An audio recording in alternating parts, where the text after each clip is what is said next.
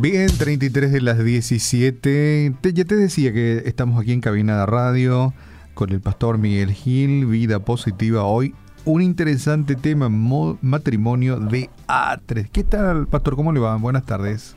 Arnaldo, muy buenas tardes. A la audiencia también. Eh, con un tema que cuando le dije acá a Miki se sorprendió, viste que él es soltero. Pero quiero anticipar que este tema es mm. atento a los solteros, eh, los parientes, los amigos, este, familiares y amantes. Todos. Porque yo sé que quizá habrá algún amante. Amante. Amante que está escuchando la radio, entonces también es para aquella persona. Eh, matrimonio de a tres, es decir, cuando el matrimonio está compuesto por más de dos personas. Dos personas. Eh, y entonces, ¿quiénes son, esa, ¿quiénes son esas personas que integran, vamos a decir, la, la pareja o que se suman a la pareja y son generalmente familiares, eh, algunas veces son los padres de uno de los cónyuges o los, los hermanos, algunos parientes, también puede ser un amigo muy íntimo, una amiga muy íntima, o también puede ser alguien con quien eh, uno de los cónyuges tiene una relación emocional muy fuerte al punto de tener un romance virtual un romance, no así que realmente físico, vamos a decir, sino que hay una conexión y viene a ser parte de la relación, ¿verdad? Entonces, eh, en mi caminar como pastor, querido Arnaldo, he visto que muchos matrimonios eh, van caminando de a tres y se vuelve muy, muy complicado la relación y parece que uno busca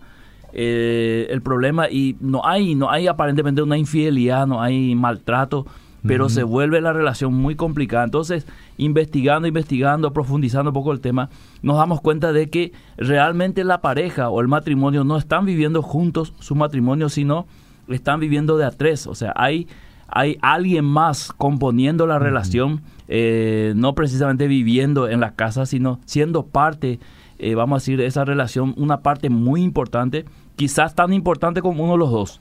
Entonces, eh, podemos decir que hay un grado de relación especial con, esta clase de personas eh, y esa relación es quitado del matrimonio para darle a ellos. Es decir, yo tengo el mismo trato con, con mis padres, eh, el mismo trato que tengo con mi esposa, o sea, el mismo nivel de trato.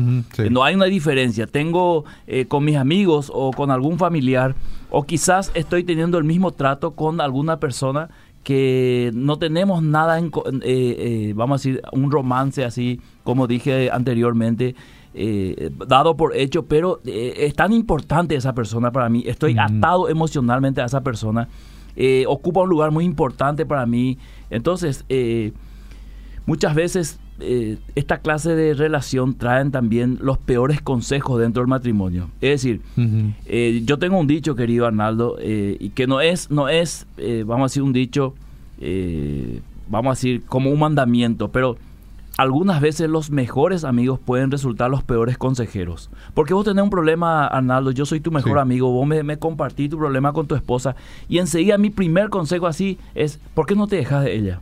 ¿verdad?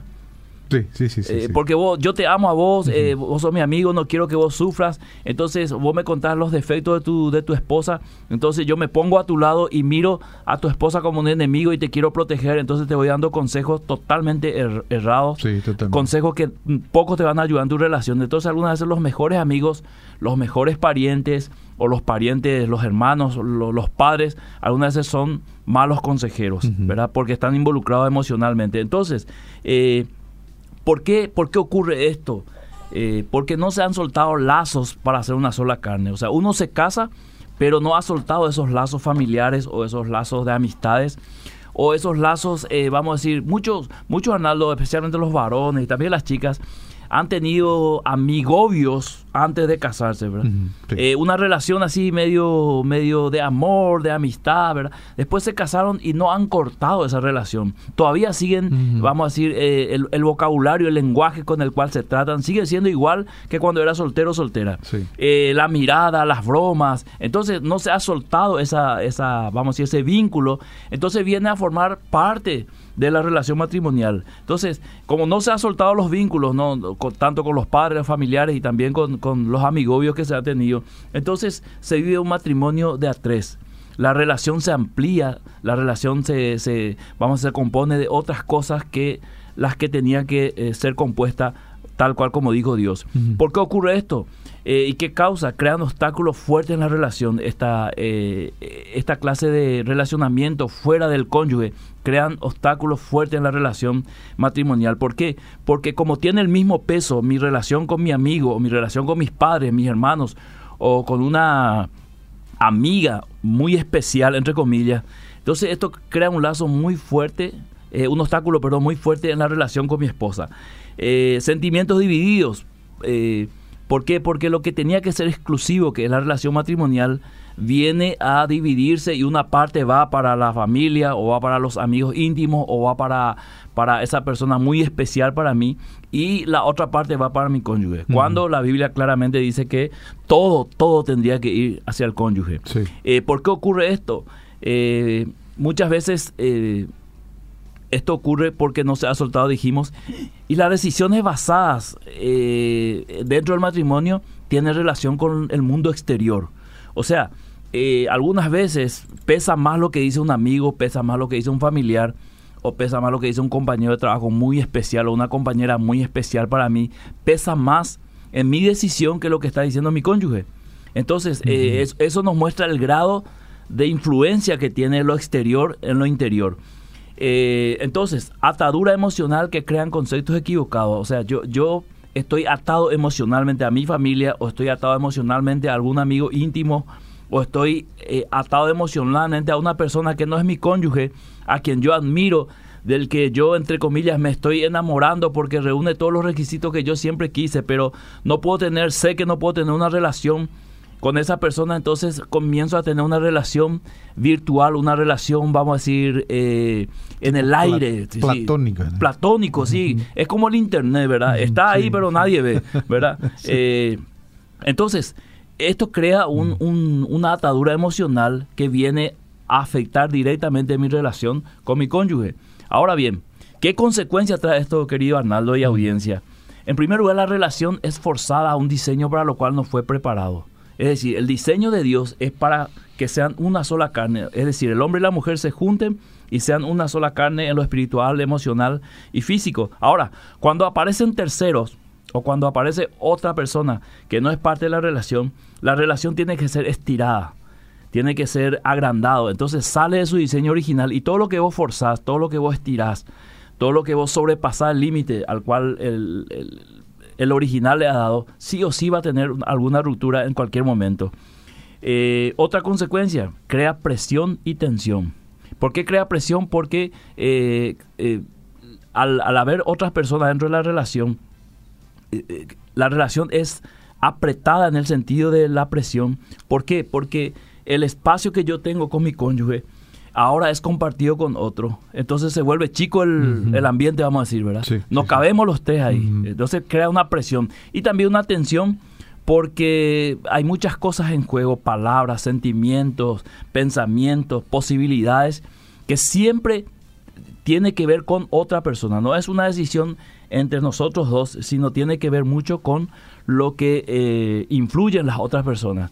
¿Qué consecuencia trae esto? Aumenta la posibilidad de conflicto y separación porque al, al, al influenciar, por ejemplo, los padres del, esposo, los padres de la esposa, en una decisión, imagínate vos que los padres eh, se les ocurra decirle a su, a su hija que está casada, ¿por qué no haces tal cosa? Y para esa hija los padres sean palabra mayor. O sea, no, importa que le diga prenderle fuego a la casa, mis padres son y, mi, y yo voy a hacer siempre lo que mis padres dicen, ¿verdad? Entonces, imagínate lo que puede pasar. Aumenta eh, la posibilidad de conflicto, inclusive la posibilidad de separación. Otra consecuencia es que produce un quiebre emocional peligroso. ¿Por qué? Porque al, al, al darme cuenta yo, cónyuge, que mi, que mi esposo o mi esposa eh, no tiene, yo no soy prioridad para él o para ella, entonces comienzo emocionalmente a, vamos a a desgastarme, comienzo a decepcionarme emocionalmente, comienzo a quebrarme y toda esa situación es peligrosa. Imagínate una mujer casada, quebrada emocionalmente contra su esposo, imagínate un hombre que va al trabajo emocionalmente quebrado con su esposa, va con, con vamos a decir, con la valla de protección hacia abajo va sin el escudo o va sin el chaleco antibala. Entonces, todo, toda la parte emocional es muy fuerte, querido Arnaldo. Cuando uno está debilitado emocionalmente, cualquier cosa eh, te puede afectar. Entonces, ¿qué consecuencia trae esto de vivir de a tres? Los de afuera se vuelven parte activa dentro del matrimonio, ¿verdad? O sea, las decisiones, peleas y todo lo que ocurre tiene que ver normalmente con esa relación que se tiene eh, de manera muy íntima o de manera casi igual al cónyuge con otras personas, ya sean, como dijimos, familiares, ya sean eh, personas. Por ejemplo, eh, hay esposas que le dicen a su esposo, ¿por qué? ¿Por qué tenemos que hacer tal cosa? Refiriéndose a quizás a una persona muy especial para el esposo, o qué sé yo, una, una amiga de infancia, tipo amigovia, ¿verdad? ¿Por qué tenemos que irnos a su cumpleaños, un ejemplo? Yo no me quiero ir, el esposo, no tenemos que ir, ¿verdad? Y comienza la pelea, ¿verdad? Eh, tenemos que ir. Entonces, no, no es capaz de decir, bueno, yo no me voy a tu cumpleaños, querida amiga, eh, la próxima será feliz cumple, Dios te bendiga, algo así, sino fuerza la relación y comienza una pelea por ese simple motivo de que no hay una ruptura de ese vínculo como para darle prioridad al cónyuge y decir, está bien, si vos no querés ir, nos vamos a ir, ¿verdad? Eh, y soy capaz de entonces darte prioridad a vos, soy capaz de dejar eso por vos, que es lo que debería hacer. Entonces, matrimonio a tres es más o menos esto, querido Arnaldo, para arrancar y seguramente la audiencia escuchando esto dirá más, más dará más aporte a, lo que queremos. Simplemente quería eh, mostrar que muchas veces nuestras relaciones, sin darnos cuenta, querido Arnaldo, las estamos viviendo de a tres. Inclusive estaba pensando hoy en los pastores que están escuchando la radio, de que muchas veces en su relación matrimonial también está la iglesia, al mismo nivel que la relación con su esposa. Y eso para un pastor es muy complicado. Eh, poner las prioridades en su lugar. O sea, primero mi esposa, ¿verdad? Y después la iglesia. Inclusive primero la esposa y después los hijos. Que también sumamos a esto que muchas veces eh, la relación de a tres es que el matrimonio no ha podido separar la relación de lo que es mi, mi relación matrimonial y mi relación con mis hijos, ¿verdad? Y tenemos chicos de 16 años que duermen todavía con sus padres, ¿verdad? Eh, y tenemos quizás eh, uno de los cónyuges eh, no quiere renunciar a ciertas cosas que ya debería renunciar. Porque está bien amar a los hijos, Arnaldo, está bien eh, mimarlos y yo no tengo problema que algunas veces duerman con los padres, pero que esto sea una constante y que eso sea un motivo de conflicto y que eso sea parte de la relación como algo normal, entre comillas, entonces esto es peligroso. Entonces vivir matrimonios de a tres finalmente, tarde o temprano, va a llevar a un conflicto serio, así como yo lo llamo eh, en una charla que tengo, errores comunes con consecuencias fatales. ¿Sabe qué me, imaginaba, Pastor Miguel, cuando hablabas del tema? Eh, el hombre, supongamos, café y la mujer leche. Es café con leche, ¿verdad? Café con leche, sí. Y una tercera persona es jugo de naranja y le echa dentro del café. Y se mezcla Y no, Entonces, no es, la misma cosa. No es la misma No es ninguno de los tres ahí. No. Entonces, esa es la tercera persona que se mete en esa relación, ¿verdad?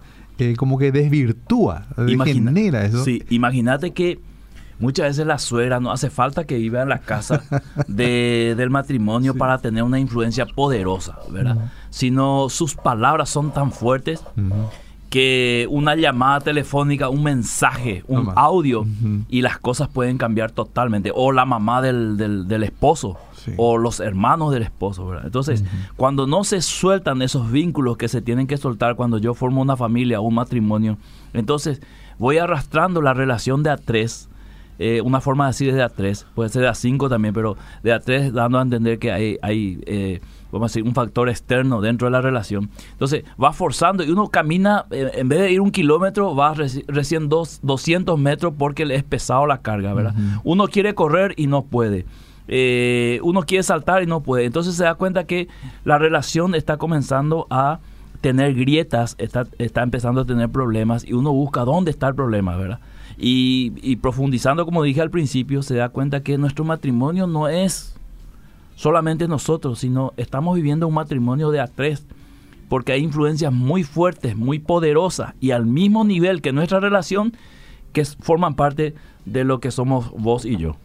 Hay, yo creo que en nuestro país, en nuestra cultura, pastor, así factores, yo le llamo predisponente para esto, porque nosotros pues sí vivimos con nuestros padres, a veces nos casamos, vivimos ahí en el mismo barrio, en la misma casa, entonces mantenemos la misma amistad, estamos convivimos con la suegra, con la cuñada y con los amigos de infancia. Luego, entonces, esos factores predisponentes son nocivos, digo yo, porque si uno se casa y se muda de ciudad luego y viven solo, eh, como que te alejas de esas cuestiones. ¿eh? Sí, algunas veces sí, otras veces no, porque eh, ponerle que vos te vas a vivir en Ciudad del Este, pero no cortaste los vínculos que tenías que Cambia tu chip telefónico. Exactamente, ¿verdad? Entonces te vas y vas al este, pero el, vínculo sigue tan fuerte, ¿verdad?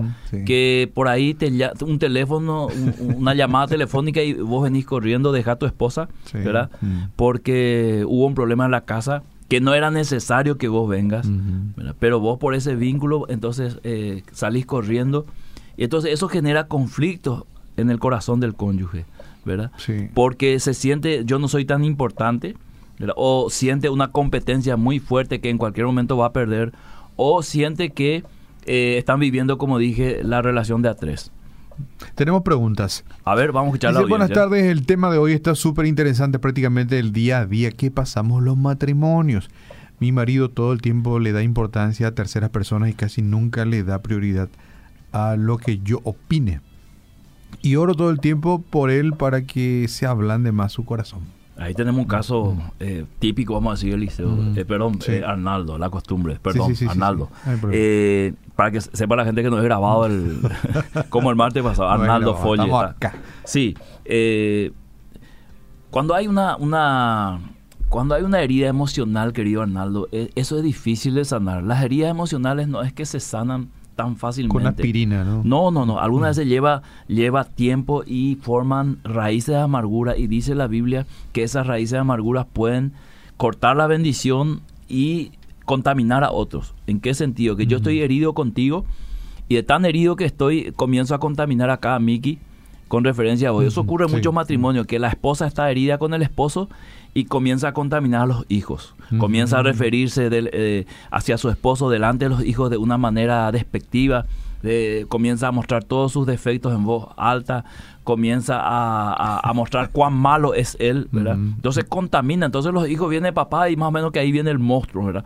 Ahí viene Frankenstein más o menos, ¿verdad? Entonces eso ocurre cuando hay heridas emocionales que no han sido sanados, eh, como en este caso que uno se sienta, eh, vamos a decir, que no es prioridad en la vida de su cónyuge. ¿Y será que uno no se da cuenta, pastor? Vamos a a mí me pasa eso, yo actúo, tengo esa conducta, ¿verdad?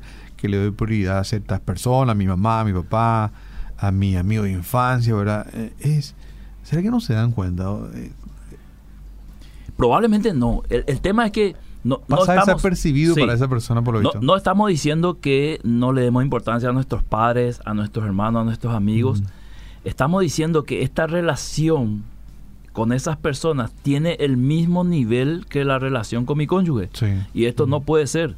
¿verdad? Y por eso pusimos también como ejemplo que muchas veces hay tanto mujeres como varones que tienen un relacionamiento emocional con alguien sin que precisamente haya eh, un romance definido, así como una infidelidad, aunque ya es infidelidad según la palabra de Dios, porque cualquiera que mira a una mujer o un hombre para codiciarlo en su corazón ya adulteró con ella, pero la persona se siente tan bien que no hubo besos, no hubo caricias, pero emocionalmente está enamorado, o sea, está atrapado. Es tan importante esa persona que casi es, o sea, es importante como su cónyuge. Entonces, todas las decisiones y todo el comportamiento que tiene con su cónyuge, tiene también con aquella persona. Algunas veces es con un compañero de trabajo, algunas veces es con un amigo de juventud, algunas veces es con un amigo obvio. Entonces, ¿Qué, ocurre, querido Arnaldo? Eh, cuando el matrimonio se, se, vive de a tres, lo que se está haciendo es forzando y al forzar se rompe y cuando algo se rompe comienza a ingresar elementos extraños que cuando el matrimonio está bien jamás ingresarían. Este es el peligro, ¿verdad? Es, lo, mismo que nosotros rompamos el vidrio acá en la ventana de la cabina y comienza a entrar polvo, suciedad, ¿verdad? Entonces nos damos cuenta después de, de un mes que la cabina está lleno de polvo ¿verdad? A causa de que se ha roto el vidrio. Entonces, eh, cuando el, matrimonio, la, pareja comienza a vivir eh, de esta forma, tarde o temprano ellos se van a dar cuenta en su relación que la comunicación, que el amor, la pasión, el romanticismo está sufriendo eh, factores externos, por culpa de factores externos, y está descomponiendo esa relación, ¿verdad? Y tarde o temprano, como, como dije, va a terminar en un conflicto. Inclusive muchos se han separado por esta razón, ¿verdad? Porque han, se han dado cuenta que eh, no va a haber solución porque uno de los dos no quiere renunciar o no quiere cortar ese lazo que le tiene unido a la otra persona. Sí. Es muy cierto, conozco un matrimonio que se ha separado por culpa del por culpa de él, por la relación que tiene el esposo con sus padres, hermana, hasta sus sobrinas. Y el esposo cree que ella exagera o está loca. Triste es la situación. El esposo no se da cuenta, varios le han dicho, pero él no acepta. Esto es clásico. Mm. Pero también, eh, querido Arnaldo, muchas mm. veces eh, la situación no es así mirando del otro lado. No es que la esposa, en este caso, tiene que prohibir que la mamá el papá y los hermanos del esposo pisen la casa. Porque ese es otro extremo. otro tema Claro. Eh, porque eso sería lastimar también el corazón de su cónyuge. O sea, si yo le digo a mi esposa, tu mamá, tu papá y tus hermanos no me van a pisar la casa. Se trata de su familia. Se trata de, su primer amor, porque el primer amor que nosotros tenemos antes de, de, casarnos es nuestra familia. Y dejamos nuestra familia justamente por amor a nuestro cónyuge. Entonces me pone a mí entre la espada y la pared cuando mi cónyuge me dice eso, ¿verdad? O sea, yo no sé qué hacer. Por un lado, amo a mi cónyuge, quiero, quiero estar bien con él o con ella, y por otro lado, amo a mi familia, entonces eh, me vuelvo loco. Pero otra cosa es cuando eh, vos decís, mamá, papá y todos mis hermanos van a venir a pasar Navidad conmigo. Ok, excelente. Año Nuevo también, ok, excelente. Reyes también, bueno, ok, nomás ya ahí, ¿verdad? No hay más excelente. Y también el Carnaval, ¿verdad? Y también van a quedarse para el Día de la Amistad. ahí ya, tarde o temprano, va a haber un conflicto. porque Porque yo no estoy, no estoy teniendo en cuenta que mi cónyuge también tiene una decisión en muchas cosas, ¿verdad? Es como que algo así, Arnaldo. Eh, eh, todo lo que se trate de mi familia o de mis amigos, eh, vos no vas a opinar ni tu, ni tu opinión va a valer algo para mí. a, ese extremo se llega cuando se ah, vive un matrimonio de a tres. Eso es. Me pasa siempre con la familia de parte de mi esposo, siempre discutimos y su regla es ellos son mi familia y no voy a dejarlos a ellos porque ya porque a vos no te gusta nomás, no lo voy a dejar a ellos. El tema no es. Sí, mira un poco el, hasta dónde llega eh, Arnaldo. Se está poniendo fuerte esto, ¿verdad? El tema no es dejar a tu familia. El tema es cortar ciertos vínculos que se tiene que cortar sí o sí dentro del matrimonio. O sea, es Dios mismo quien nos dice dejará a su padre a su madre y se unirá a su mujer. Ese dejar no significa no visitarle nunca más ni no preocuparte nunca más por tus padres, sino darle la prioridad ahora tu nueva familia ahora es tu cónyuge y tus hijos, ¿no? Entonces, de alguna manera vas a tener que limitar tu relacionamiento con tus padres o con tus hermanos. Es decir, hay decisiones donde tus hermanos y tus padres no tienen absolutamente voz ni voto. Ahora, cuando yo le doy, porque son mis padres y mis hermanos, yo le doy todo toda, eh, vamos a decir, la libertad que ellos opinen en mi relación y sus opiniones van a valer y van a pesar muchísimo. Ahí entonces hablamos de un error de vivir matrimonio de a tres. Sí, mi matrimonio ha sufrido grietas porque desde que nos casamos debíamos ir todos los santos domingos en lo de mi suegra. Hace como un año ya no quise irme, ni tampoco mis tres hijos o mi hijo de tres años. Y ahí empezó el problema porque mi marido y mi suegra se pusieron en mi contra. Dice que no le quiero a su mamá Estoy ahora embarazada de mi segundo hijo, pero igual me dice palabras irreproducibles por no visitar más a su mamá. Él es hijo único y aún recibe ayuda económica de sus padres. Estoy uh. dolida. Sigo orando porque esta situación pase, pastor. Eh, ahí, tenemos otro, ahí tenemos otro caso, Eliseo. Es, es, es, es sacralizar algunas cosas llevarlo o elevarlo al punto de sagrado. Es sagrado irme en casa de mamá todos los domingos, por ejemplo. Entonces yo estoy poniendo eh, las reglas o en mi familia es sagrado reunirnos todos los domingos. Cuando yo me caso, esas cosas comienzan a romperse, ¿verdad? Lo sagrado para mí ahora es mi cónyuge y mis hijos. Entonces, cualquier persona debería entender que yo este domingo no voy a poder ir. Y cuando no voy, no, no significa precisamente que yo estoy despreciando a mis padres, sino que tengo otro programa. claro, con mi mm. cónyuge. Entonces, hay veces que el mismo cónyuge hace esto de sagrado, dice a su esposa y a sus hijos, todos los domingos de todos los años tenemos que ir, ¿verdad? Y hay veces que los chicos no quieren ir. ¿verdad? Eh, pero eso es solamente en su casa. Ponerle que el cónyuge le diga, no, el próximo domingo, ¿por qué no nos vamos a la casa de mis padres? Entonces ahí comienza, eh, es del conflicto. ¿Por qué? Porque para él es sagrado, todos los domingos tengo que ir con mi familia a almorzar con mis padres. Y parece que eso es amar demasiado a los padres. Y vos sabés que hay padres que le dan cuerda a eso, Arnaldo, sí. ¿verdad?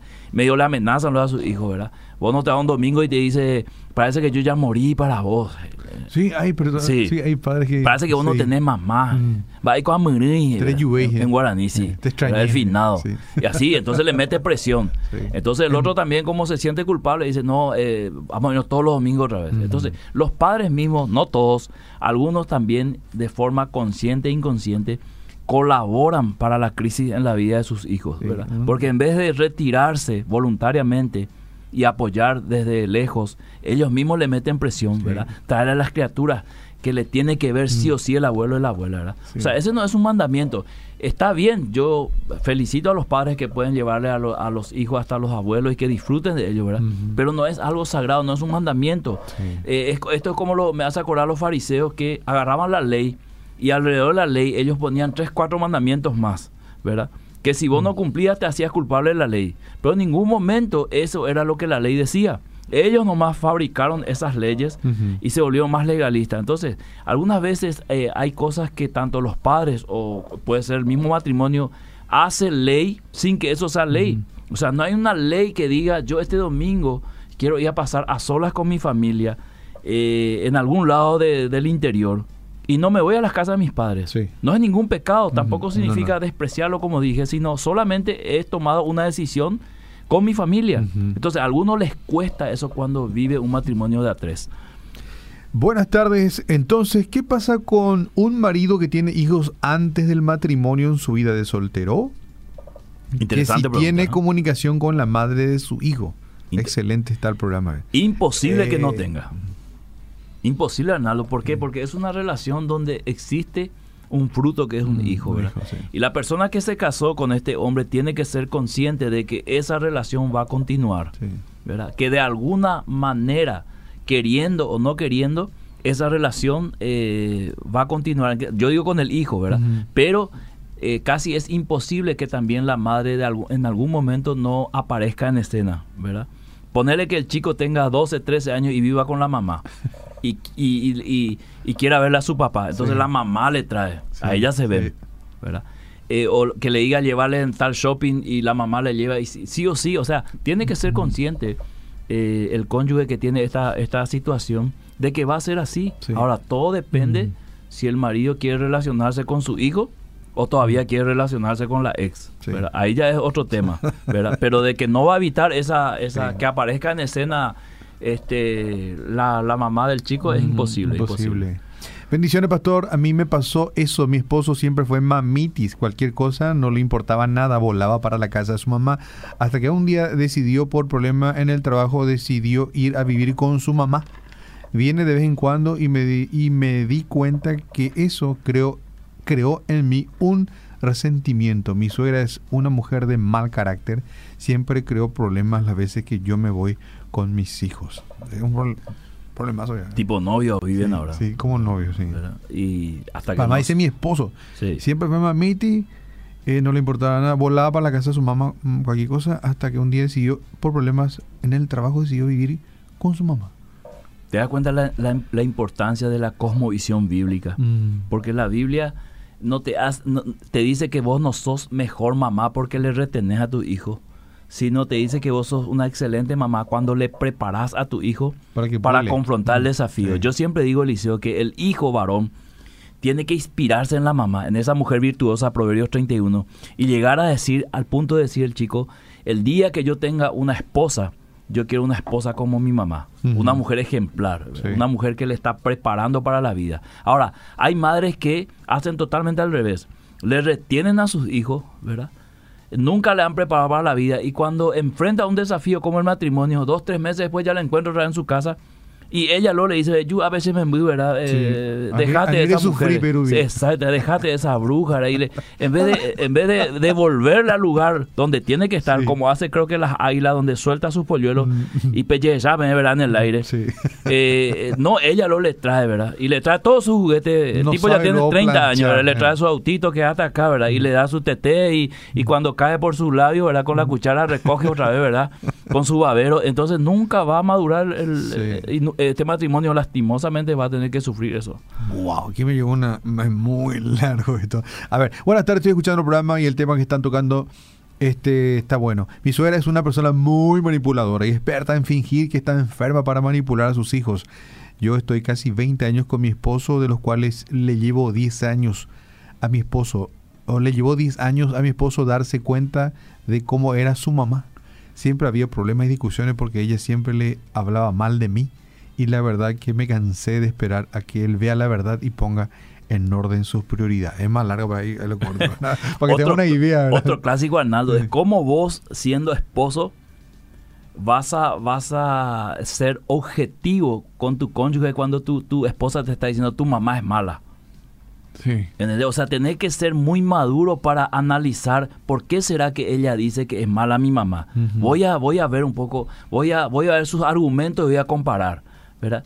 Entonces, porque si vos no sos objetivo, maduro, vos vas a enseguida interpretar eso, vos no le querés a mi mamá y no quiero escucharlo como me decís, ¿verdad? Y para los que están viendo en Facebook voy a hacerlo así, cuando me hablas, ¿verdad?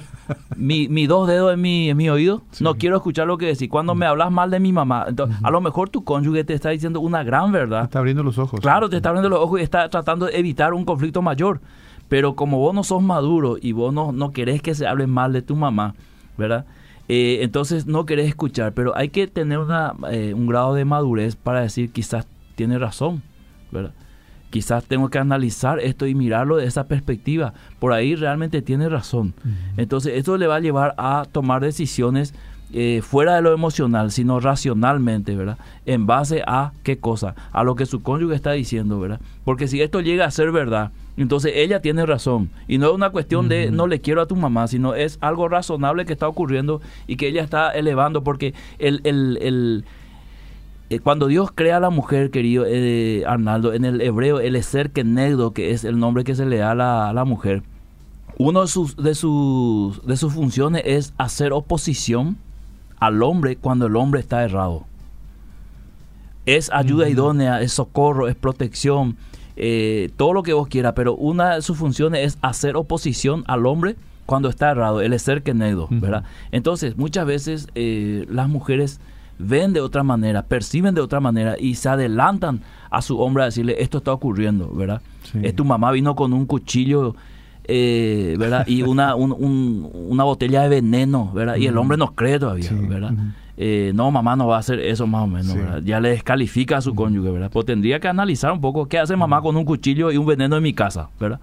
Pastor, este tercer personaje en el matrimonio, porque es matrimonio de tres el tema de hoy, no puede hacer la, la reunión eclesial, el activismo, la iglesia, los cultos y la reunión de damas, las dorcas, de los, la escuela dominical, la enseñanza. Puede Porque de repente, véale esto y dice, buenas tardes, tengo un problema con mi cónyuge. Bueno, este dice, por cada domingo que me voy a la iglesia, él me dice, te vas a ir cada 15 días nomás, y a veces te vas a ir una vez al mes más, no sé qué hacer.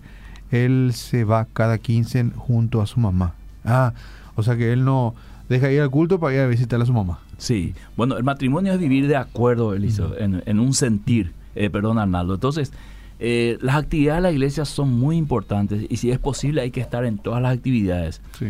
Pero más importante es el matrimonio. Fíjate que para Pablo, el apóstol Pablo, es tan importante el matrimonio que él dice, si una mujer tiene un esposo que no le gusta la iglesia, que no le gusta luego Cristo, pero este esposo está consciente de, la fe de su esposa y no le crea problema para, para su fe, para vivir su fe, la esposa no lo abandone, dice. ¿Verdad? O sea, eh, Pablo no está rompiendo el matrimonio por, por, por desacuerdos, sino hay veces que yo puedo también eh, decir, bueno, este domingo no voy a poder ir a la iglesia, ¿verdad? Porque tenemos un acontecimiento familiar. Para nosotros los pastores esto es terrible escuchar, ¿verdad? Pero es una realidad, es una realidad que no podemos evitar. Entonces, pero siempre tiene que ser como un acuerdo y con sabiduría. Eh, porque si yo me aferro y digo, no me voy a ir a todos los cultos y no me importa lo que decís, también es una reacción que está mostrando mi poca espiritualidad en lo que yo me quiero ir a buscar. O sea, me quiero ir a buscar espiritualidad sin ser espiritual. ¿Verdad? Por eso es muy importante el diálogo y también que los pastores y especialmente los matrimonios entiendan que las actividades de la iglesia son importantes siempre y cuando no interfieran en mi relación eh, matrimonial. Y cuando digo no interfieran no me refiero a que este van a dejar todas las actividades, sino exactamente lo que dice la palabra de Dios. Si comienza a oponerse a tu fe, y comienza a crearte problemas por tu fe, pues ahí vas a tener que tomar una decisión. Pero si te dice, mira, este domingo te vas a ir a la iglesia por el próximo, yo quiero irme al cumpleaños de mi mamá o de mi hermano. Contigo. Bueno, mm. claro, mm. acompañale, mm. acompañale, ¿verdad? Mm. No hay ningún problema, ni uno va a ser menos espiritual por eso. Muy bien. Yo conozco una pareja en donde siempre la amiga de la mujer está en todo. Siempre es fulanita, dijo, fulanita no va a venir y se les dice que esa relación que tienen no está bien. Pero al parecer ella no se da cuenta. Eh, hay como una dependencia emocional entre ellas. A ver, es lo mismo. Es lo mismo, claro, mm. claro. Una amiga que se mete. Porque dijimos al inicio que también esto tiene que ver con amigos íntimos, que son amigos demasiado fuertes, son amigos eh, así como que no me puedo distanciar, ni no puedo andar mal con mi amigo ni contradecirle. Entonces, eh, tiene tanta fuerza mi amigo o mi amiga eh, como para meterse también en mi, en mi relación matrimonial y yo hago decisiones en base a. ¿verdad? Vos sabés que hay, hay amigas, eh, querido Arnaldo, que le invita a la esposa a viajar solas. Y va a la esposa y le dice a su esposo, me invitó mi amiga fulana a viajar. Y el marido le dice, de, de ¿dónde? ¿verdad? Sola no. Y ahí comienza el conflicto. Y la amiga presionando. Amiga, vos no valelo del otro lado. Eso, amiga, le está haciendo pelear con su esposo, pero es su ami íntimo, íntima, ¿verdad? Entonces presiona y como hay una relación muy fuerte, eh, es capaz que ella termine viajando. ¿verdad? Y peleado con el, y peleado con el esposo. ¿verdad? Mm. A, esa clase de relacionamiento yo le llamo ¿eh? tóxico, yo le llamo matrimonio de a tres. Porque no fue capaz de cortar el vínculo y decirle, mira, mi esposo no quiere que yo viaje, así que vas a tener que entenderme, amiga. Si es tu amiga, te va a decir, excelente, yo entiendo, la, para la próxima a lo mejor le llevamos también a tu esposo y le tiramos en el mar, algo así, ¿verdad? Pero eh, esa clase de amistad, yo tengo miedo que insista, insista, le diga, pero vos sos libre, eh, no vaya a vivir más no así. exactamente, y le comienza a meter pensamientos así, tipo feminista lento, ¿verdad? Eh, entonces la, ella dice, cierto, y comienza a rebelarse contra su marido, y va a la casa y le agarra a su marido y le dice, yo voy a hacer lo que quiera, yo no soy tu esclava, y comienza la pelea, ¿verdad? Y realmente después viaja la mujer, no sabemos más a dónde, ¿verdad? Sí. Eh, al otro mundo también. Muchos mensajes que hablamos más de la suegra, ¿verdad? Acá aprecio. Nina, tía, para la suegra no van a querer más. Dice, soy Santiago y tengo una suegra ejemplar. Nunca tuve problemas con ella, es única y le crió excelentemente a su hija, mi actual esposa. Dice, saludos y muy bueno el programa. ¿O sabes cuántos, cuántos tipos le estarán este, envidiando a, a, quién? ¿A Santiago? Santiago. Mm. Por tener esa clase de suegra. Eh, la suegra que todo hombre quiere, ¿verdad? Siempre deseó. Un saludo para mi suegra que estará escuchando, que ah. después, me, después me va a reclamar muchas cosas si, si digo algo malo. Otro mensaje dice, en mi caso vinieron mis cuñados y mis cuñadas a vivir en mi casa y nos dimos cuenta con mi esposa que a mi hija mayor se sentía avasallada en su casa, pero ahora, gracias a Dios, ahora nadie viene más, o sea, ya no vive más en casa. Y son decisiones que uno tiene que tomar, sí, sí. Primero la familia, ¿verdad? Y las decisiones tienen que ser tomadas con sabiduría. Tampoco es... Eh, sacarle a patada todo afuera, sino un diálogo en hacerle mm. comprender, ¿verdad? Bueno, por un tiempo, pero ahora nosotros necesitamos nuestro espacio, la casa no es muy grande y todas esas cosas que con sabiduría se hace. Claro, claro. Eh, yo también tengo el mismo problema. Todos los domingos no tenemos que ir a la casa de mi suegro. Él vive solo, pero el Señor tiene un carácter especial y no pegan ni conversar con él. A la Y ya se espera. Hay veces que le digo a mi señora que nosotros también necesitamos despejarnos, pero ella se siente mal cuando no nos vamos porque él ya es viejo y le da pena que se, siente, que se sienta solo. Y nuevamente tengo que acceder Baico Pastor la Ayapota. Ese, ese es, eh, y bueno, eh, es un tema, cuando la familia, esas relaciones mm. eh, tan fuertes están de por medio, uno necesita la sabiduría y la guía del Espíritu Santo, porque hay dos componentes en ese mensaje. Uno es la misericordia que ella tiene hacia la soledad de su papá, ¿verdad? Y el otro es eh, el, el, el, cansancio del esposo, ¿verdad? Que en este caso tiene una sola salida. Acompañarle a su esposa, ¿verdad? Hacer el esfuerzo, el, el, ¿cómo se llama? la doble milla, ¿verdad? Sí o que la esposa entre en razón en algún momento, quizás decirle a, no sé, si tiene parientes, ustedes pueden este domingo encargarse de papá porque yo tengo un viaje con mi esposo, algo así, ¿verdad? Cuando uno quiere, Arnaldo querido, le busca al lado. Cuando uno no quiere, cierra todas las puertas y dice, no hay, no hay otra cosa que hacer, porque no quiere, ¿verdad? Pero cuando quiere, uno busca posibilidades. A veces puede decir, bueno, un ratito, ¿verdad? Una hora, ¿verdad? Tomamos mate y ya ¿Vos sabés, casi, ¿Vos sabés que casi dije, Arnaldo? ¿Y por qué no le llevan de viaje al papá? Ah. Y ese, ese como e, ese chiste que se iban a dejar una pareja de matrimonio, ¿verdad? Y entonces, eh, Cero Yata le dice el esposo a la esposa. Mm. Y escucha a su hijo. Uno le dice, papá, si vos le das a dejar a mamá, yo me voy contigo. Tres hijos tenía. Y escucha al segundo, papá, si vos le dejas a mamá, yo y mi hermano, si se va, yo me voy contigo. Y el tercero así también. Entonces, eh, vamos, dice el señor a sus hijos. Entonces llora la señora. Yo, yo veo no me puedo ir también, que voy a hacer sola acá? Algo así. van todo al final. Cuando nos casamos recién, mi esposo me había dicho que si tuviera que elegir entre su carrera militar y su familia, se quedaba con su carrera. Porque porque no me dijo antes de casarnos, ¿verdad? ¿Por qué no me dijo antes de casarnos? Hoy ya no vive en mi casa. Se fue a los 20 años de casado. Mató todo el amor. Uh, Qué triste, qué triste. Prefiere más la carrera eh, profesional. Porque yo dije al principio, Arnaldo, que escuchen los solteros esta clase de... Los solteros tienen la magnífica oportunidad, si son sabios, de escuchar y ver eh, experiencias y decir, bueno ya sé que este camino es corto, no voy a tomar este camino, ya sé que este camino está lleno de baches, ¿verdad? Entonces cuando están escuchando esto, ya en el noviazgo uno tendría que tener la capacidad de percibir esto, ¿verdad? Si te estás eh, poniendo de novia con un hijo de mamá, ¿verdad? Que se sienta a tu lado, ¿verdad? Y la mamá en el medio, y la, las caricias entre mamá e hijo y no entre, este, la conversación, perdón, entre mamá e hijo y no tanto entre novio y novia ¿verdad? Y, que le da todavía su tete y cuando van a comer alguna hamburguesa, ella se va también, ¿verdad? Y le corta la hamburguesa. Ahí ya tenés que parar la oreja, ¿verdad? Porque algo, algo raro viene ahí. Muy bien. Eh, tenemos otros. ¿Me podría decir en qué parte dice la palabra de Dios o hay que obligarse que se case la persona? Eh, yo leo así tal cual me pone. ¿Me podría decir en qué parte dice la palabra de Dios hay que obligarse que se case la persona? Que yo sepa, no hay ningún versículo que obliga a. No, es obligatorio casarse. Bueno, en el Antiguo Testamento era así, pero era otra por otra cuestión, ¿verdad? El, matrimonio debería ser, como dice la, ley, ¿verdad? Eh, habéis venido voluntariamente, dice el juez, ¿verdad? Sí. Eh, y, así debería ser. O sea, enfáticamente, la, la Biblia no exige casamiento. no, no, no, bajo. Eh, en ese sentido, no. No, no.